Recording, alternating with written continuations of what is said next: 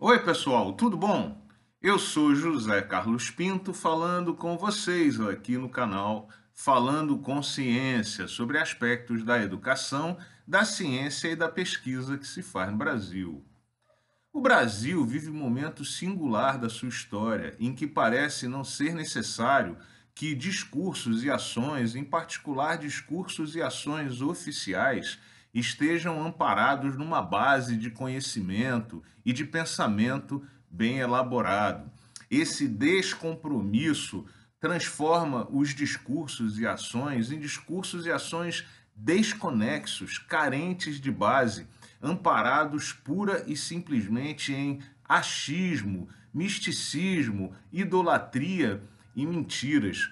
Os casos são tantos e acontecem com tanta frequência ao longo das semanas que parece que estamos tirando os pés do chão no Brasil.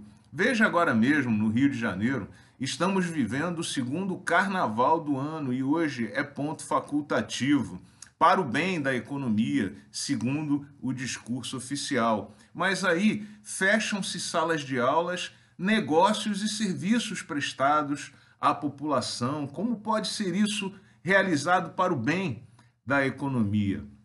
Mais curioso, falam que a cidade está cheia de turistas, nós não vemos esses turistas todos por aí, mas a justificativa para o ponto facultativo de hoje é o movimento do tráfego de saída do Rio de Janeiro e não exatamente de chegada, ou seja, é um discurso absolutamente translocado.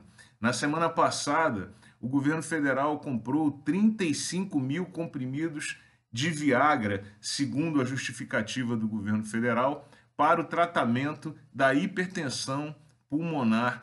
Prescrição para lá de polêmica, ainda mais nas doses adquiridas e acompanhadas de próteses penianas e lubrificantes íntimos. Ou seja, estamos deixando a fase em que bastava ir no Google buscar um gráfico para apoiar e justificar um tratamento para a Covid, para um momento em que já não é mais necessário apresentar coisa alguma.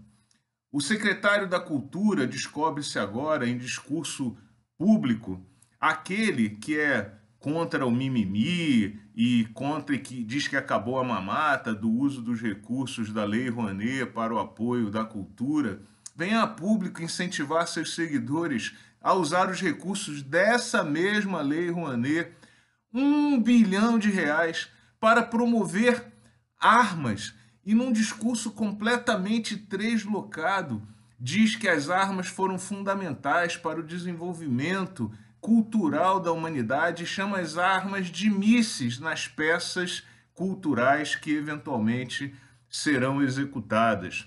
Discurso nonsense puro ou de puro oportunismo.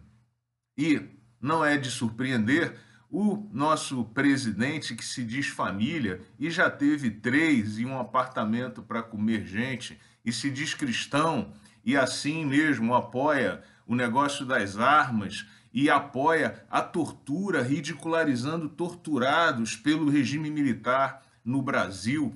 E tem uma família envolvida em dezenas de acusações de casos de corrupção como é possível que alguém compre um discurso desse?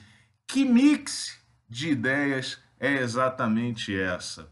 Enfim, o Brasil parece que está jogando o sentido fora. É como se pudéssemos falar qualquer coisa, sem qualquer base, de maneira que qualquer discussão é justificada. Esse desprezo pela lógica formal, pelo discurso embasado, não apenas justifica qualquer discussão, mas nos leva para absolutamente qualquer direção. Você que está ouvindo aí, pense nisso, mas por favor, pense de forma elaborada. Um grande abraço e até o próximo vídeo.